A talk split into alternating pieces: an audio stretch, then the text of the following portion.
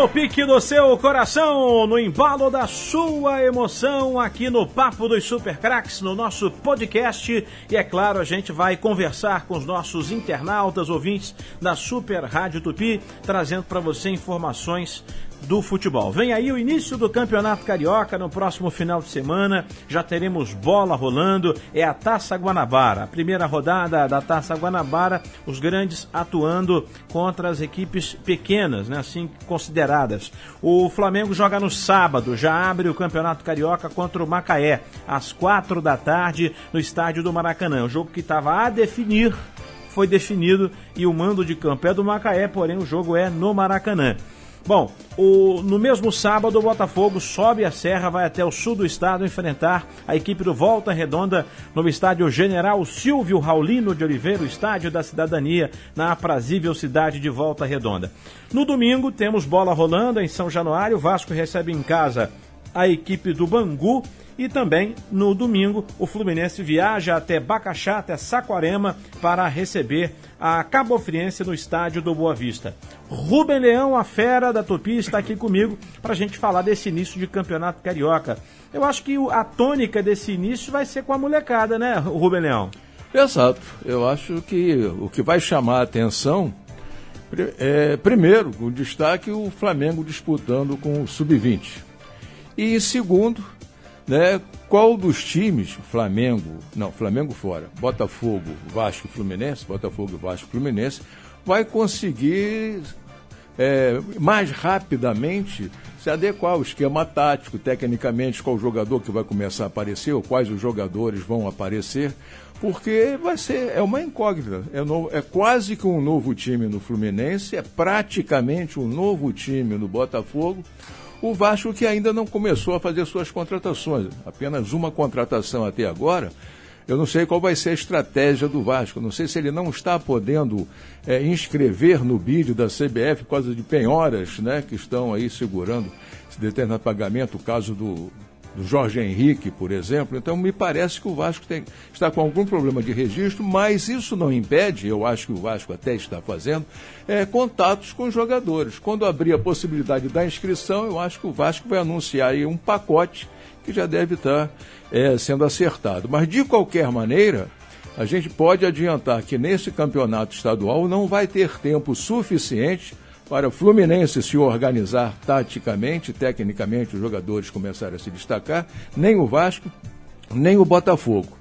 E, indiscutivelmente, seja de que maneira for, o Flamengo é o favorito na conquista do título. Ô Marcos Coelho, deixa eu te fazer uma pergunta aqui sobre esse campeonato carioca. Até duas. O, o, os times entram com sua base, o Flamengo vai com time sub-20, e o Fluminense deve também ir nessa mesma toada, Botafogo e o Vasco também na mesma situação. Bom, é, em relação a esse campeonato carioca, você acha que os clubes é, usam o estadual como uma espécie de pré-temporada para se preparar aí para o restante da, da, das temporadas com Copa do Brasil, Sul-Americana, Libertadores, Campeonato Brasileiro? Acaba sendo, Dilon. Acaba sendo porque você enfrenta muitas equipes que não têm divisão no futebol nacional, por exemplo, e você tem duas possibilidades. Uma é a do Flamengo, você colocar jogadores novos. De certa forma, você trata o campeonato como uma vitrine. Esses jogadores novos do Flamengo, se, se destacarem, podem ser emprestados, podem ser vendidos ou até devidamente promovidos à equipe do Jorge Jesus. E a outra possibilidade é você encarar realmente como uma pré-temporada, você colocando seus jogadores profissionais para atuar. Só que aí você tem o risco de lesão, você tem o problema das temperaturas aqui do Rio de Janeiro, que é sempre desgastante você disputar, principalmente a Taça Guanabara, que é janeiro, fevereiro, na Taça Rio começa a amenizar um pouco. Então, de fato, os times começam a encarar o campeonato estadual como uma pré-temporada, realmente. O campeonato ele fica para valer depois ali da final da Taça Rio, que aí começa uma sequência boa de clássicos, tem a parte da rivalidade, aí todo mundo joga e todo mundo quer vencer. Eu devolvo para você, Odilon, com a seguinte afirmação: o Campeonato Carioca hoje ele não vale muito para quem vence, mas para quem perde, ele proporciona pesadelos. Quem vence não fez mais que a obrigação, acaba sendo o discurso. ao final do Campeonato Carioca. Esse ano não vai ser isso porque temos um franco favorito. O Flamengo é o franco favorito.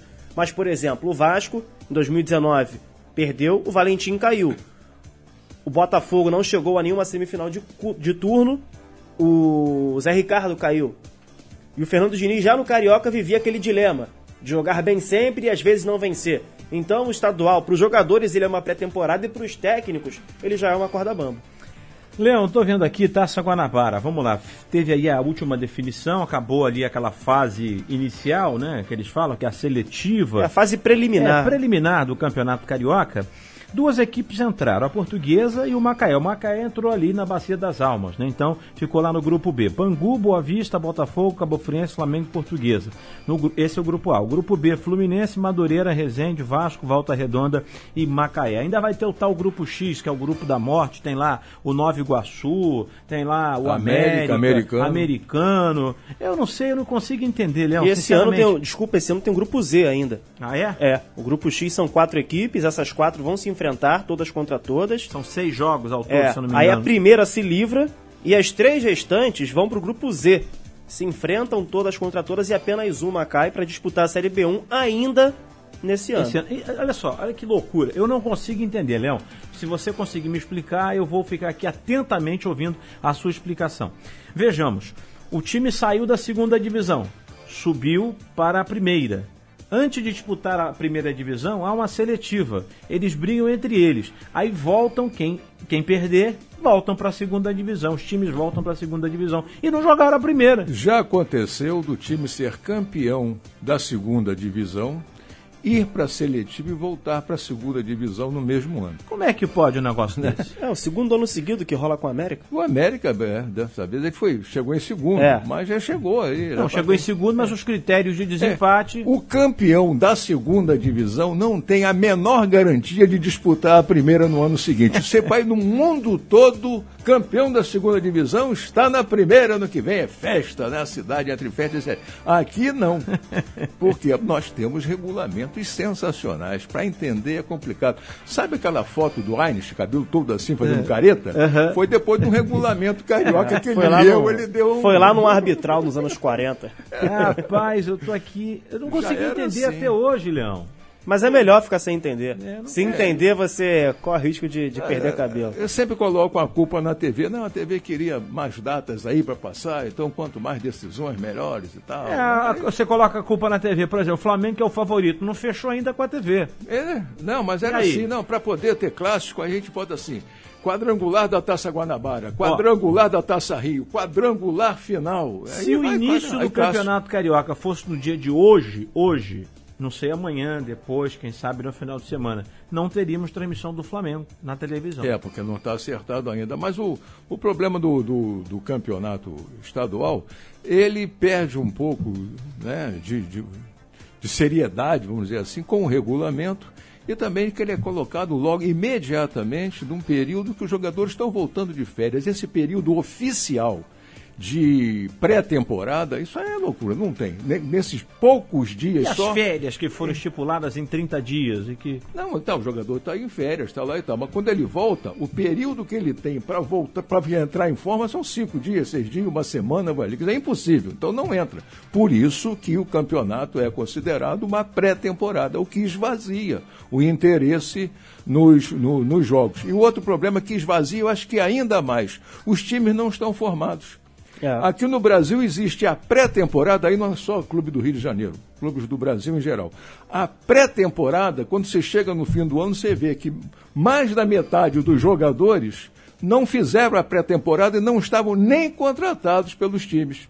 Você vai ver, vai acabar o estadual, aqui no São Paulo, na Bahia e tal, aí os times vão contratar mais jogadores que vão perceber as suas fragilidades, então vão reforçar para disputar o brasileiro. Então, a pré-temporada nossa é, é, brincadeira, já que os jogadores são contratados até setembro tem contratação. Se você pegar ano passado e vendo aí, os jogadores estrearam em setembro. Pô, para que é pré-temporada? Como é que você vai querer dar né, um conjunto aí de um entrosamento para o time? Fica complicado. É, são situações realmente difíceis né, de entender nesse campeonato carioca, mas enfim, vai começar a fase principal no próximo final de semana e a Super Rádio Tupi vai estar lá para acompanhar essas partidas. Bom, ainda sobre a questão de reforços, o Flamengo me parece que gastou pouco e conseguiu trazer ali é, nomes interessantes, hein, Marcos Coelho? É, não chega a ser pouco. Não. Michael ali, quase 40 milhões, mas é bem pouco em comparação ao que o Flamengo fez nessa mesma época do ano passado. O Flamengo ele soube aproveitar muito bem, é, o Rubem Leão pode até falar um pouco melhor que eu isso, mas com o passar dos tempos, os, os termos vão mudando. Hoje em dia são as oportunidades de mercado. O Flamengo soube aproveitar as oportunidades de mercado, jogadores que poderiam ser emprestados, e digo mais, o Odilon, todo mundo quer morar, todo mundo quer frequentar uma casa arrumada. E isso tem pesado muito para o Flamengo. O Flamengo ganhou a concorrência de muitos clubes de São Paulo, do Rio Grande do Sul e de Minas Gerais por conta do interesse dos jogadores em jogar no Flamengo, porque eles sabem que o mês tem 30 dias, eles sabem que existe a premiação e eles sabem também que vão disputar competições a fim de buscar títulos e, consequentemente, entram no radar de suas respectivas seleções. Então, na casa arrumada, todo mundo quer jogar. Isso prevaleceu para o Michael, prevaleceu para o Thiago Maia, também, ao que tudo indica, prevalece para o Pedro atacante. Os jogadores estão escolhendo o Flamengo. Além do Flamengo viver uma fase maravilhosa de dentro para fora, da instituição para o futebol, os jogadores que estão em outros clubes já enxergam no Flamengo uma chance de estabilidade e também de entrarem novamente na vitrine. É isso, né, Rubelhão? Porque você tem aí um time que te paga em dia, que você não se preocupa com isso, que a única preocupação do jogador é fazer a parte dele, ou seja, jogar, porque o cara sabe que vai chegar lá no dia combinado, o din-din vai estar lá na conta.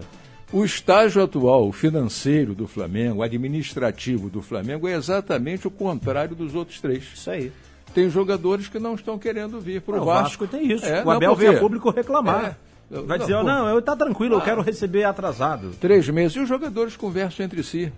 Né, quando você recebe um convite para jogar num time que eu estou jogando. Aí você me telefona, Leão, como é que é? Ih, rapaz, não vem não. É de três em três meses, é difícil. Aqui não pinga desde outubro. Não tem isso, tá, tá complicado. É melhor não vir, não. Vai a outro aí.